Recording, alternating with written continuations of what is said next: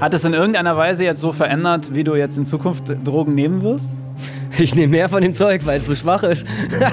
Viele traurige Fälle zeigen dir dann auch, wo es hinführen kann. Dieses fahren wir jetzt so viele Jahre irgendwie in diesem System und es klappt nicht, weil es schreckt Leute nicht mehr ab. Ihr hört es, heute geht es um das Thema Drogen und den Umgang damit. Wir bekommen in dieser Folge einen besonderen Einblick, den viele Menschen sonst nie zu sehen bekommen.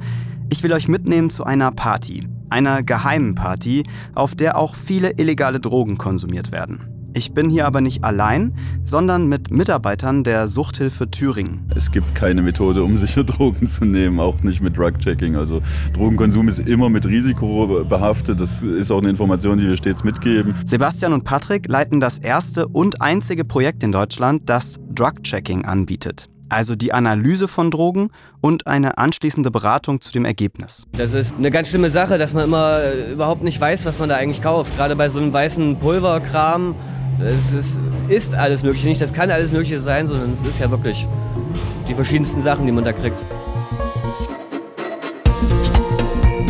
Ich bin Frank und in dieser Folge schaue ich mir eine ganz andere Art von Drogenprävention und Intervention an, nämlich eine akzeptierende Drogenarbeit. Drogen sind dabei kein Tabu, sondern etwas, das es einfach immer geben wird. Der Schaden für die Konsumentinnen und Konsumenten soll durch dieses Projekt aber reduziert werden. Ist das wirklich der richtige Ansatz, wenn es um gefährliche Substanzen wie Speed, LSD oder Kokain geht? Das ist die Frage. Ein Podcast von Funk. Wir sind hier gerade so zehn Minuten aus einer ostdeutschen Stadt rausgefahren. Und hier mitten auf der Landstraße gibt es ein Gebäude. Und ich weiß nichts über diesen Ort, außer dass hier heute Abend eine Party stattfinden soll und man hört schon Musik, eher sowas in die Richtung Punkrock. Gerade bin ich erstmal äh, gespannt, was da für Leute drin sind und ähm, ja, keine Ahnung, vor allem wie viele Leute von den BesucherInnen da drin eigentlich Drogen konsumieren und auch bereit sind, ihre Drogen analysieren zu lassen oder da Interesse dran haben. Meine Hoffnung ist natürlich, dass wir was erleben und äh, dass einige Menschen kommen, um ihre Drogen analysieren zu lassen. Aber ich kann mir im Moment noch nicht so richtig vorstellen, dass das viele in Anspruch nehmen. Einfach weil ich glaube, dass das natürlich irgendwie auch aufwendig ist. Man muss mit Leuten drüber reden, welche Drogen man dabei hat. Vielleicht muss ich auch eingestehen, dass man irgendeine Scheiße gekauft hat. Ja, ich möchte einfach herausfinden, warum gibt es dieses Projekt, was soll das bringen und welche Stoffe kann man denn in Drogen alles so finden und was können die auch anrichten. Ich schaue mir das jetzt mal von innen an und die Absprache war, dass wir niemanden ähm, vor das Mikrofon bringen, der das nicht möchte und deswegen wollen wir jetzt auch keine verdeckten Aufnahmen machen beim Reingehen. Wenn wir die Mitarbeitenden der Suchthilfe gefunden haben, dann steigen wir wieder ein. Ich gehe durch den Eingang. Ich laufe durch den Garten und das Haus. Es ist laut. An verschiedenen Orten spielt Musik. Menschen tanzen. Was mir auffällt, ich sehe keine Handys. Videos und Fotos sind hier nicht gewünscht. Privatsphäre ist den Menschen hier wichtig. Ich laufe durch einen engen Gang in einen Hof. Und dort an der Seite des Hofs ist eine Tür, die in einen großen Abstellraum führt. Vor der Tür treffe ich Patrick und Sebastian. Sie arbeiten beide bei der Suchthilfe Thüringen. Ich muss richtig schreien, als ich die beiden begrüße, weil die Musik im Hintergrund so ballert. Direkt auf dem Hof ist nämlich eine Bühne aufgebaut und da spielt gerade eine Band. Und deshalb schnappe ich mir erstmal Sebastian und gehe mit ihm an einen Ort, an dem wir in Ruhe reden können. Was hast du für Erfahrungen gemacht? Ähm, welche Drogen werden denn hier meistens zum Kontrollieren abgegeben? Unsere bisherigen Analysen zeigen eigentlich deutlich, dass es so vor allen Dingen so diese Klassiker sind, ne, die man so im Party-Kontext erlebt. Also es ist vor allen Dingen Ecstasy, also sprich MDMA, ähm, dann unter anderem auch Amphetamin, Kokain. Wir haben vorhin schon den ersten Test gemacht, ungefähr vor einer halben Stunde. Da hatten wir eine Kokainprobe, ne, die wir analysiert haben. Jetzt, als ich gerade angekommen bin, da war ja auch gerade eine Analyse im Gange. Ne? Was war das? Das kann ich gar nicht sagen. Das befindet sich gerade in der Analyse, wobei ich glaube, mittlerweile müsste die auch schon fertig sein. Und mein Kollege Patrick, der ist gerade dann in dem Beratungsgespräch mit der Person. Sebastian hat eine sehr angenehme Art. Er ist ruhig, er geht auf sein Gegenüber ein, er ist interessiert und er formuliert urteilsfrei. Er ist also beim ersten Eindruck genau so, wie ich mir einen Sozialpädagogen vorstelle. Er hat kurze blonde Haare, einen Seitenscheitel und er trägt an diesem Abend eine dunkle Lederjacke mit so einem Teddyfellkragen. Optisch fällt er damit etwas aus der Party-Crowd raus. Inwiefern ist denn das Beratungsgespräch überhaupt Teil dessen? Also ist das wichtig? Das ist extrem wichtig. Viele Menschen glauben, Drug-Checking bedeutet, okay, man geht jetzt irgendwo hin und hat dort ein Labor und analysiert oder lässt die Substanzen analysieren, dann kriegt man das Ergebnis und geht. Und was wir in Fachkreisen oder Drug-Checking verstehen, ist eigentlich das Integrated Drug-Checking. Das bedeutet, dass da natürlich der Beratungsaspekt ähm, eine sehr, sehr große Rolle spielt. Und der ist ja auch ganz wichtig, deswegen arbeiten wir ja auch in dem Bereich, nicht nur um zu sagen, okay, das ist Substanz XY, sondern dass wir da auch aufmerksam machen können auf diverse Safer Use, Konsumpraktiken sozusagen, um halt Schäden zu minimieren. In den letzten Jahren war ich immer wieder auf Festivals und Partys, bei denen mehr oder weniger offen Drogen verkauft oder genommen wurden. Ich selbst halte mich da komplett raus, weil ich es extrem unangenehm finde, wenn sich irgendwas in mir verändert und ich das nicht kontrollieren kann. Ich habe schon einige Menschen gesehen, die zu viel genommen, geraucht oder getrunken haben, die abgestürzt sind und die mir auch gezeigt haben, dass mit einem Rausch auch immer ein Risiko verbunden ist. Kannst du mal beschreiben, als du das Projekt hier initiiert hast und dann das erste Mal sowas angeboten hast? Wie war das? Und das war für Patrick und mich extrem aufregend, weil ich sag mal so, wir sind zwar im Landesauftrag unterwegs, aber man hat das natürlich immer mit so einem gewissen Grauzonenbereich zu tun. Wir können jetzt zum Beispiel nicht vorher öffentlich ankündigen, wir sind auf Veranstaltung XY, um die Adressatinnen des Angebotes natürlich zu schützen und aber auch die Veranstaltenden selber. Weil das wäre ungefähr so, wie wenn wir uns vor die nächste Polizeiinspektion stellen und dort unser Angebot aufbauen und sagen, äh, kommt gerne vorbei, wenn ihr Drogen dabei habt, geht bei uns ein und aus, wir können die analysieren und so weiter. Die Polizei kann da nicht aktiv wegschauen. Ich stelle es mir so ein bisschen schwierig vor. Also auf der einen Seite sagst du, ihr arbeitet irgendwie mit der Polizei zusammen und auf der anderen Seite könnt ihr ja nicht so richtig kooperieren, weil dann würdet ihr ja das Vertrauen auch verspielen. Ganz genau. Es gibt da keine, keine Verordnung, die sagt, okay, lasst sie mal in Ruhe. Deswegen gehen wir uns da mit, den, mit unserem Angebot halt auch entsprechend aus dem Weg und machen das nicht so, bewerben das halt nicht offen. Ne? Bei uns kann nichts passieren in dem Kontext, aber halt den Adressatinnen. Ne? Ja es ist so ein bisschen, wir wissen, dass das passiert, aber wir drücken da mal ein Auge zu, weil wir eigentlich wissen, dass es ja auch im staatlichen Auftrag passiert und dass es eigentlich auch was Gutes ist. Ich weiß es auf jeden Fall von einigen, die sagen, hey, uns, euer Angebot ist super wichtig und gut, dass es euch gibt. Es gibt sicherlich aber auch andere, die sagen, oh nee, hier, was ihr da macht, das geht gar nicht. Was erwartest du denn heute hier bei dieser Party? Was für Drogen, wie viele Leute werden sich auch für dieses Angebot interessieren? Das ist natürlich ganz unterschiedlich, aber man muss natürlich sagen, also wir sind hier in, dem, in der Lokalität auch nicht das erste Mal mit unserem Angebot und da es eine mehrtägige Party ist vor allen Dingen und wir da schon so ein Stück weit bekannt und etabliert sind, haben wir bestimmt alle Hände voll zu tun. Erklär mir doch mal, wie kann ich jetzt dabei sein bei dem, was ihr tut? Und was sind die Herausforderungen dabei? Genau. Also gerade was die Analyse angeht und vielleicht auch im Beratungsgespräch, da ist es natürlich wichtig, dass wir die Person erstmal im Vorfeld fragen, ob das überhaupt für die cool ist, ob das überhaupt geht. Na? Weil es ist natürlich ein anonymer Rahmen, in dem das Ganze stattfinden muss. Also ich komme jetzt mal mit und wir schauen einfach, ob es Personen gibt, die sich bereit erklären, auch mit mir zu sprechen, auch dass es okay ist für die Person, dass ich mal dabei bin. Und schauen wir einfach mal. Genau, wir machen das erstmal ohne Mikrofon und dann schauen wir einfach mal, wie es läuft. Genau, dann kommt gleich mit mir mit. Hi, ich bin Frank. So, cool, dass wir euch mal kurz über die Schulter schauen können. So, bist du der Doktor? Genau, ich bin der Doktor. der Doktor. Dr. Miraculix. Dr. Miraculix. Der, der Druide. Das ist Dr. Felix Blei. Er arbeitet bei Miraculix Lab und sieht natürlich nicht aus wie der Druide aus Asterix und Obelix, obwohl er auch einen Bart und lange Haare hat. Er sieht eher aus wie jemand, der hinter der Theke in einer Berliner Bar Cocktails mixt. Er hat einen weißen Kittel an und steht jetzt in der Mitte eines Raums, der fürs Wochenende zu einem kleinen Labor umfunktioniert wurde. Felix ist der erste Anlaufpunkt für Menschen, die das Angebot der Suchthilfe annehmen. Erst danach geht es mit dem Ergebnis zu Sebastian und Patrick. Was kannst du hier alles testen und wie läuft das im Grunde ab?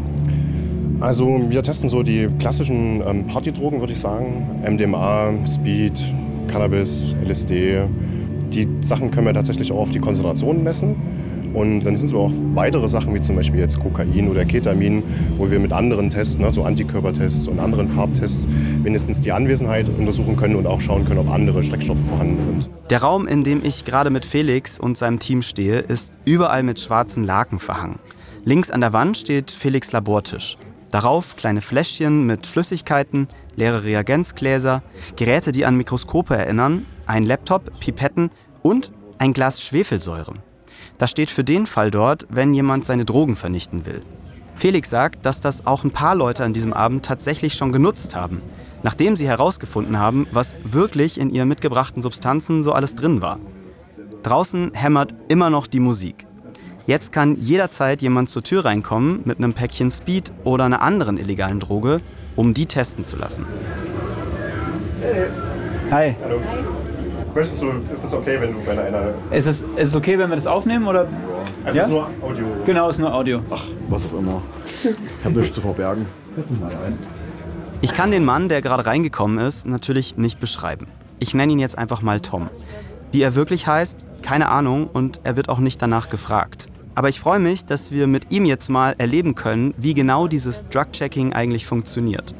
Auf mich wirkt Tom nicht berauscht, sondern ziemlich klar, auch nicht sonderlich nervös oder aufgedreht. Die Frage, die mich gerade am meisten beschäftigt, welche Droge er wohl dabei hat. Ich kann es wirklich überhaupt nicht einschätzen. Tom setzt sich jetzt erstmal hin. Wir machen das jetzt einfach mal. Was hast du uns denn mitgebracht? Ähm, äh, Amphetamin und zwar Pep. Hoffe ich mal, dass es das ist. PEP, das ist eine andere Bezeichnung für Speed. Amphetamine haben eine stark aufputschende Wirkung und werden deswegen oft auf Partys genommen. Also, wir brauchen 35 Milligramm von deiner Substanz. Kannst du dich gerne hier hinsetzen und das abwiegen. Ich gebe dir eine Spatel. Das ist ja interessant. Äh. Tom setzt sich auf einen kleinen Schemel, der rechts neben der Waage steht. Er zieht aus seiner Tasche ein kleines Röhrchen, in dem ein helles Pulver drin ist. Er macht es auf, Felix gibt ihm einen kleinen Spatel. Also das Tolle ist tatsächlich bei uns, dass derjenige auch selber immer eingebunden ist in die Analyse. Was da passiert, könnte von außen auch wie ein Uni-Projekt von Chemiestudis wirken.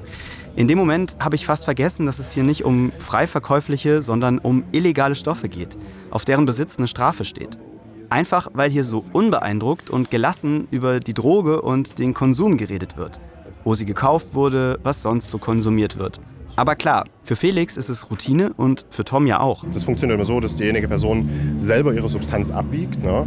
Ähm, Das hat den großen Vorteil davon ähm, für uns, dass wir mit der Substanz gar nicht in Kontakt kommen. Und mit dem kleinen Teil MDMA machst du dich dann nicht mehr strafbar. Also genau, das funkt- funktioniert so, dass die Person selber ähm, die Substanz, die sie abgewogen hat, in unser Nachweisgefäß gibt und dann entsteht eine gefärbte Verbindung. Und mit dieser Verbindung darf Felix dann eben weiterarbeiten, weil es keine illegale Substanz mehr ist, die man konsumieren könnte. Und damit ist dann auch der Besitz nicht mehr strafbar. Das klingt alles ziemlich unnötig kompliziert, ist aber tatsächlich einer der Hauptgründe, warum in Deutschland Drug-Checking so schwer durchzuführen ist. Wie fühlt sich das an? Was? Wie jetzt ein kleiner Chemielaborant. Also ich finde es das schön, dass das gemacht wird. Ja. Das Das ist zum ersten Mal? im Drug-Checking? Ja. Ja. Tom fängt an, aus seinem Röhrchen Pulver auf ein Stück Papier auf der Waage zu schütten. Genau, jetzt hast du 5 Milligramm. Noch ein bisschen mehr So, 25. und mehr Wie beim Fleischer, ne, mit der Wurst. Bisschen noch. und noch mehr. Ah ja. Sehr gut. 37. Tom muss für die Analyse schon einen beachtlichen Teil seines Stoffs abgeben, finde ich. Aber er macht bereitwillig mit und will genau wissen, was in seinem Speed ist. Das ist quasi weißes Pulver. Ähm, eigentlich ist es pink. Ist pink.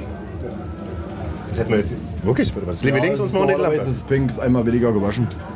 Hast du, hast du das selber gewaschen? Nee, nee. So, wir nehmen es mal hier rüber und legen es mal unter die Lampe und dann sehen wir es einfach mal.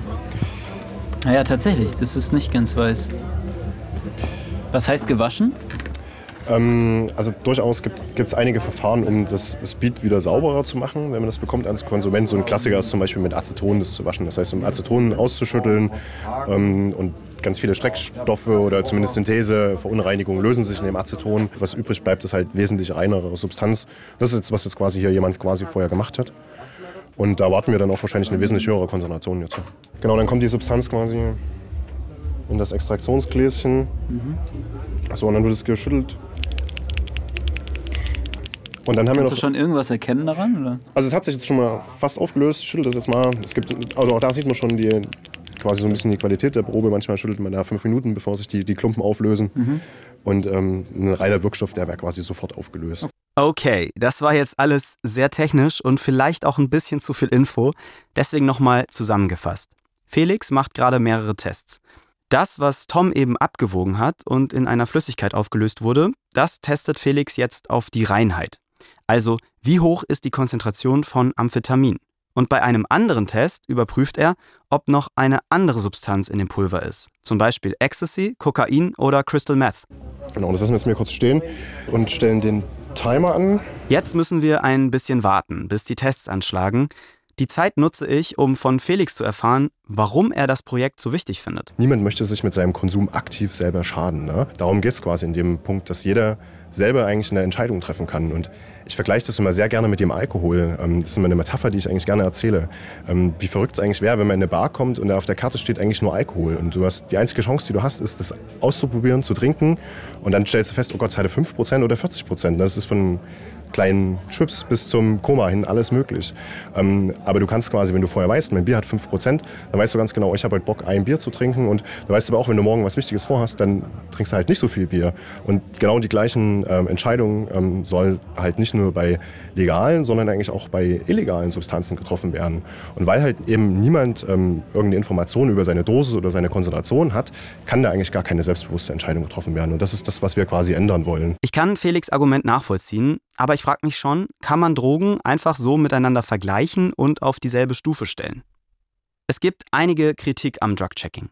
Viele sagen, es würde hier eine Art Service für Drogenkonsumentinnen und Konsumenten etabliert, der nicht staatlich subventioniert werden sollte. Über all das habe ich natürlich auch mit Sebastian geredet. Gibt ihr Leuten irgendwie das Signal, okay, deine Drogen sind rein, jetzt kannst du loslegen?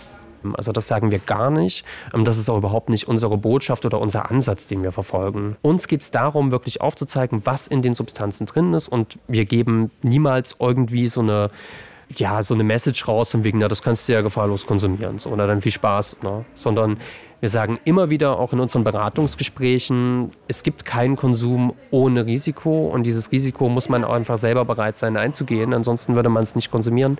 Die Personen, die zu uns kommen, wollen es letzten Endes eingehen und die würden es auch ohne uns, die würden es halt ohne uns einfach konsumieren, würden wir es nicht geben. Und so haben wir eben nochmal diesen Zugang, da vorab zu intervenieren. Ich kann mir auch vorstellen, dass sich Menschen daran stoßen, dass sie mit ihren Steuergeldern DrogenkonsumentInnen einen Service bieten, äh, so der, der sozusagen eigentlich gar nicht der Staat tun sollte. Weißt du, wie ich meine? Ja, selbstverständlich. Nichtsdestotrotz ist es ja wichtig, Notfälle zu verhindern. Und das können wir mit diesem Angebot. Ne? Man muss es sich nur mal vorstellen, eine Person ähm, hat letzten Endes ja, irgendein weißes Pulver oder ein, ja, irgendein Pulver gekauft, möchte das nasal konsumieren und glaubt, das ist Kokain. Aber letzten Endes ist es halt entweder was komplett anderes oder die Konzentration ist viel, viel höher, als man eigentlich glaubt. Ne? Weil man so die Erfahrung hat, okay, ich lege meine Line ungefähr so, wie ich es immer mache.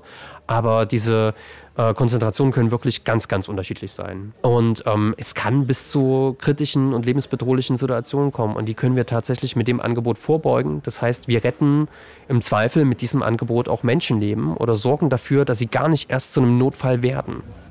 Tom sitzt seit ungefähr 20 Minuten entspannt im provisorischen Labor und lässt Felix einfach mal machen und wartet auf das Ergebnis.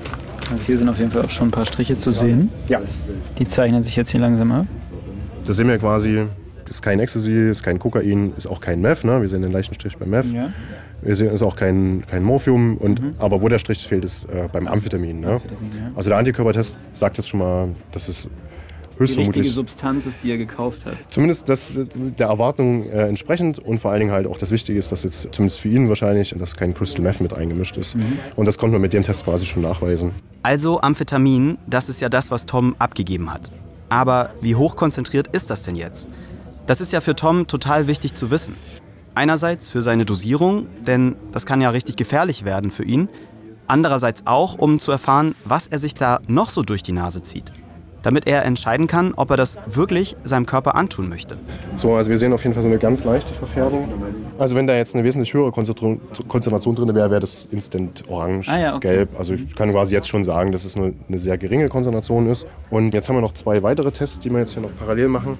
Felix macht noch mehr Tests. Bei irgendwas muss da ja drin sein, ne? Wenn der Wirkstoffgehalt nicht so hoch ist an Amphetamin, muss ja irgendwas in diesem weißen Pulver sein.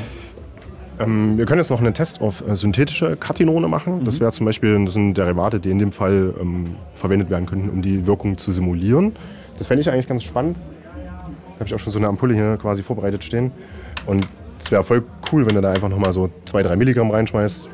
Wahrscheinlich nicht mal so viel wie gerade eben in dem Gläschen. Geht ganz schön viel ab bei so einem Test. Das sind Drogen, mein Gott. Aber bist du jetzt beruhigt, dass zumindest nichts anderes drin ist? Ähm, ich bin davon ausgegangen, weil ähm, ich habe das aus einer Quelle, wo ich vertraue. Und er das selber mit, mit Streifen getestet hat. So wie er es mir gesagt hat. Aber ich finde es dann auch besser, das einfach mal ja, selber nochmal nachzukontrollieren. Also das ist ja hier eine richtige Spurensuche. Ist das drin, was drin sein soll? Was kann es sonst noch sein? Ein Vorteil, den das Drug-Checking auf jeden Fall hat, merke ich, ist, dass durch das Screening der Substanzen neue und gefährliche Stoffe, die in der Szene auftauchen, schnell aufs Radar geraten. Felix macht noch ein paar letzte Tests und präsentiert dann das Ergebnis. Genau, meine Analyse ist jetzt abgeschlossen. Ich kann es ja mal vorstellen. Ähm, also ist quasi der vermutete Hauptwirkstoff ist quasi das Amphetamin. Das ist ein erwartetes Ergebnis. Die gemessene Konzentration ist unter 10 Prozent.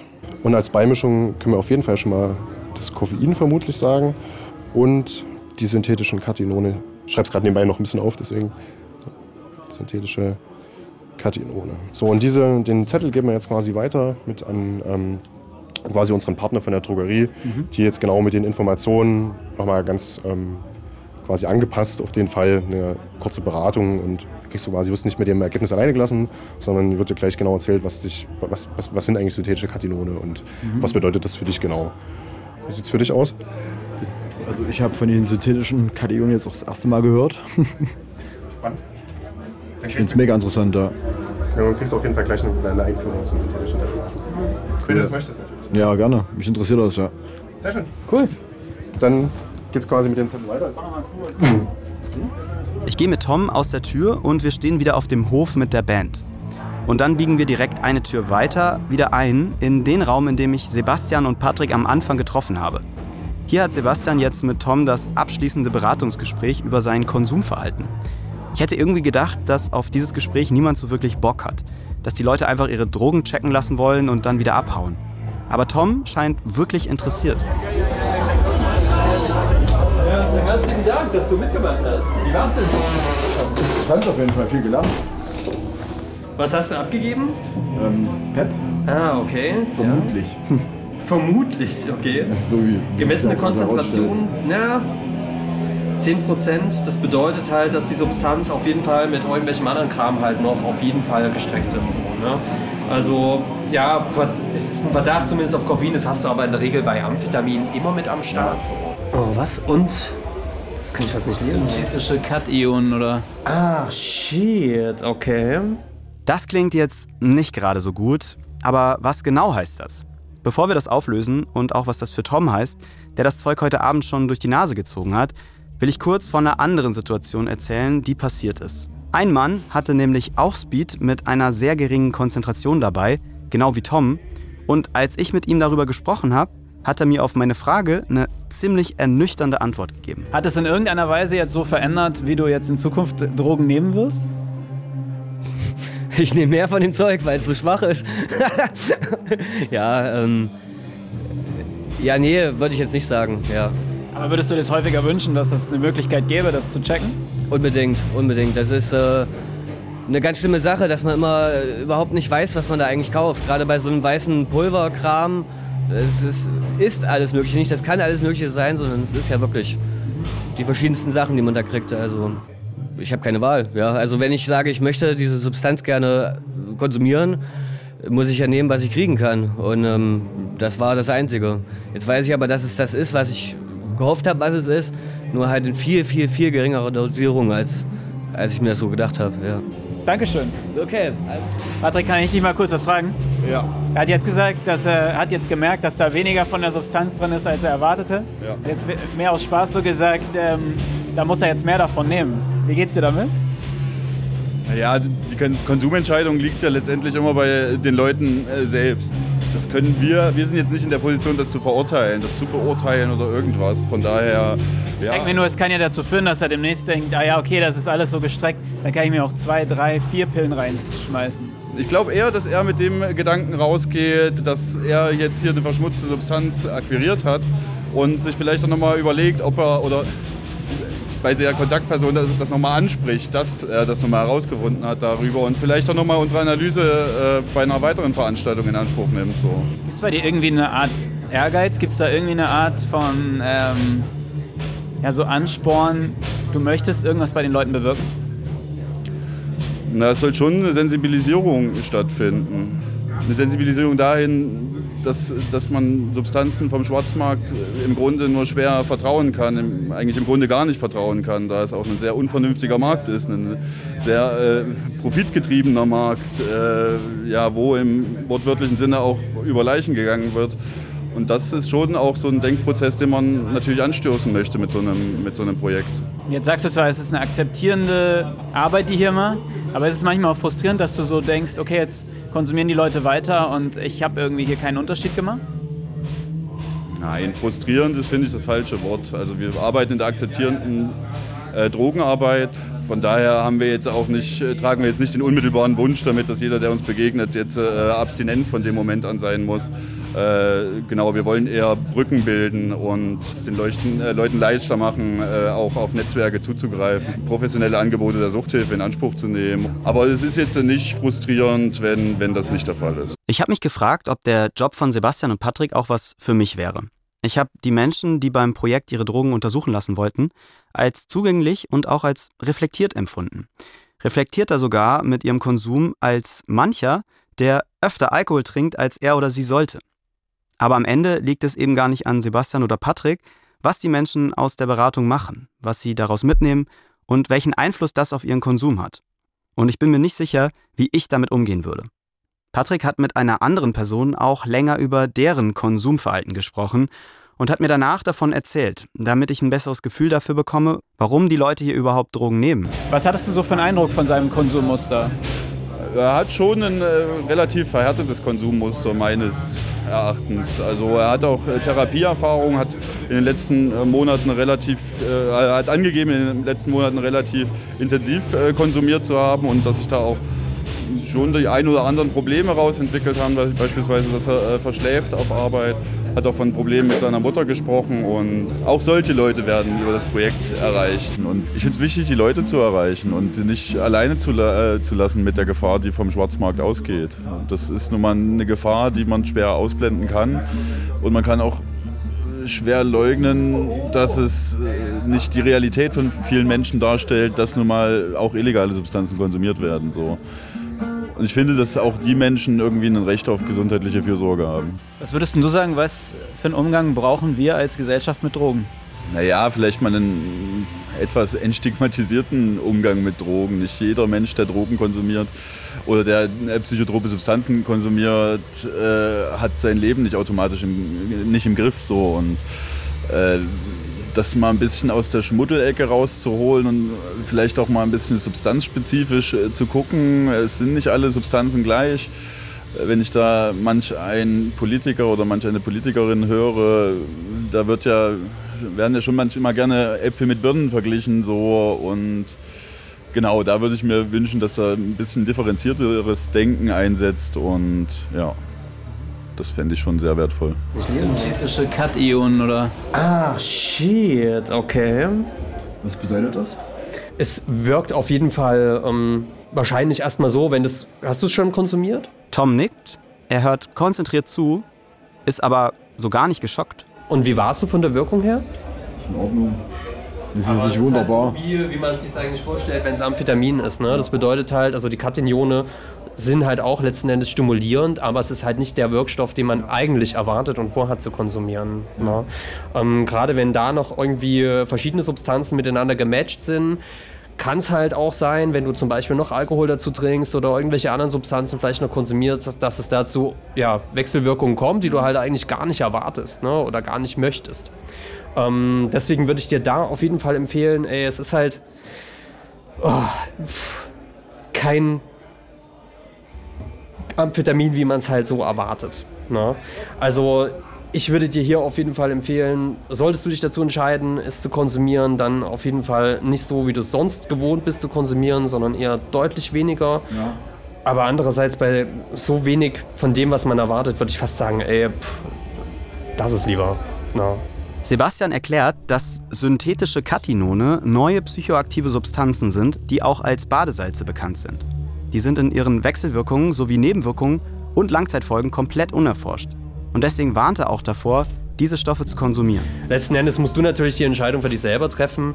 Ganz wichtig ist natürlich immer, wenn man zum Beispiel Amphetamin konsumiert oder generell nasal, dann ähm, musst du ein bisschen auf die Nase aufpassen. Also sprich, Jetzt gibt Sebastian noch eine Reihe Tipps für den Konsum, um den möglichst sicher zu machen. Und sie reden auch lange über Toms Konsumverhalten. Wie oft konsumierst du Amphetamin? Ähm, ich habe jetzt mal drei Wochen Pause gemacht, mhm. weil ich mal keinen Bock drauf hatte. Ja. Hatte jetzt ähm, interessante Festivalzeit viel erlebt, da habe ich ja. ähm, alles Mögliche durchweg konsumiert. Ich ähm, begebe mich niemals an den Punkt, dass ich die Kontrolle verliere. Ich mache Kunst und wenn ich ähm, Amphetamin, vermeintlich, mhm. wie wir jetzt gerade rausgefunden haben, dass es ja das nicht, nicht mal richtig ist, ähm, konsumiere, schalte ich wie, ähm, mache ich wie ein Tor auf und ich kann einfach schaffen. Ähm, ist sehr gefährlich für Menschen, die Kunst machen, weil es neigt dazu, ah okay, ich will Kunst machen, also muss ich das machen, um das zu erreichen. Ich suche nach Wegen, um ähm, außerdem dahin zu kommen, um das Kreative ähm, zu stimulieren. Ich merke das Konsumverhalten an mir und an anderen immer sehr gut, weil ich vergleiche mich ununterbrochen, weil ich viel, ich denke viel nach so, ähm, immer mit anderen so in dem Punkt. Und ähm, ja, viele traurige Fälle sind dann auch oder zeigen dir dann auch, ne, wo, es hin, wo es hinführen kann.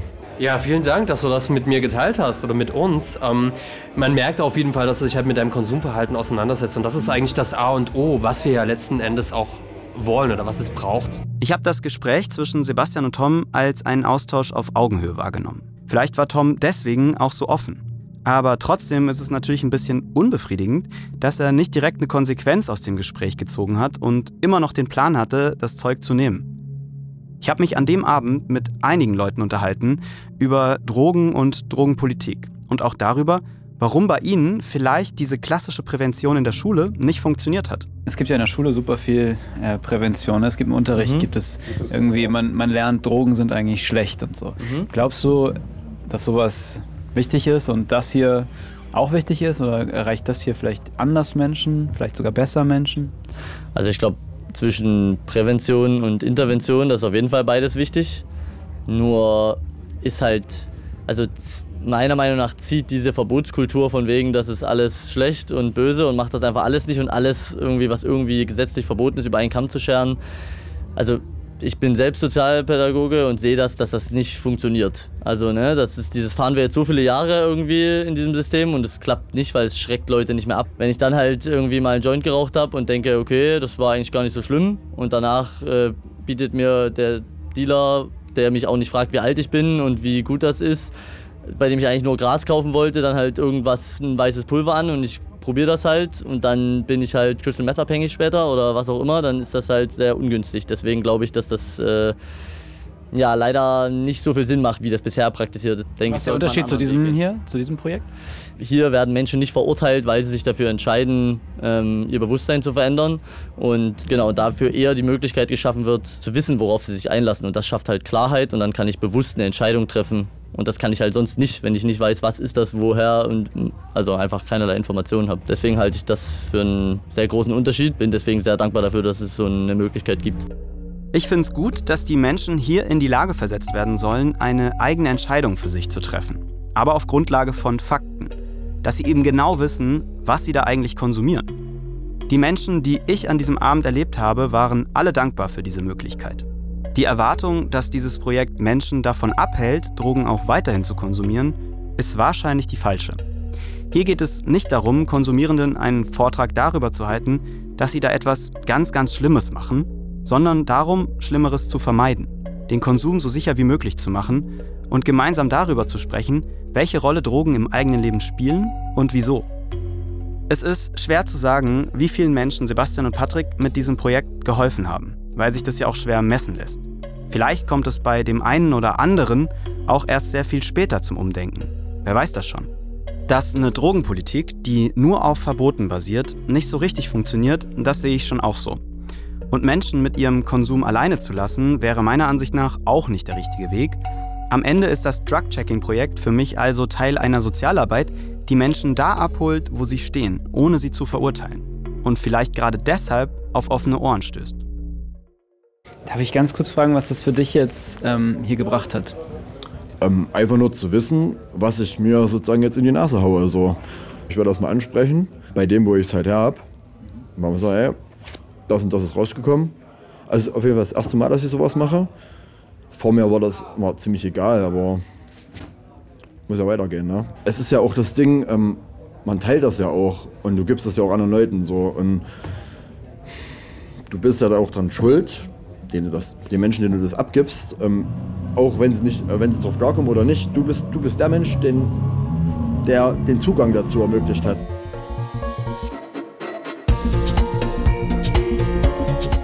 Wir versuchen euch in diesem Podcast immer wieder Einblicke in andere Lebenswelten zu geben und sind deshalb an extrem interessanten Orten unterwegs. Zum Beispiel im Bordell oder in einem Bestattungsinstitut. Diese beiden Folgen verlinken wir euch in den Show Notes und abonniert uns doch gern und drückt die Glocke, dann verpasst ihr auch in Zukunft nichts. In der Folge letzte Woche habe ich mit Anne gesprochen, die in ihrer Psychotherapie Machtmissbrauch erlebt hat und jetzt ihren ehemaligen Therapeuten bei der Ärztekammer melden will. Wenn ihr die noch nicht gehört habt, ich lege sie euch sehr ans Herz. Wir haben von euch sehr viele Nachrichten bekommen, die uns ihre Geschichte erzählt haben. Wenn ihr uns eure Geschichte erzählen wollt oder Feedback zu einer Folge habt, dann schickt uns doch gern eine Nachricht auf Insta oder eine Sprachnachricht an die 0174 274 5065. Ich empfehle euch auch mal in den Funk-Podcast reinzuhören. Der heißt Was die Woche wichtig war. Und da ist jede Woche eine Person aus dem Funknetzwerk zu Gast und quatscht über die News der Woche. Von Politik bis Internetkultur. Wir packen euch den Link dazu in die Show Notes. Wir hören uns nächste Woche wieder. Alles Liebe.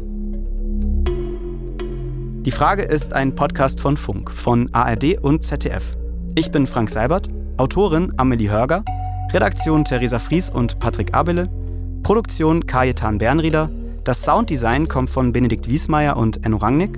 Und die Grafik von Antonia Dengler und Bianca Taube.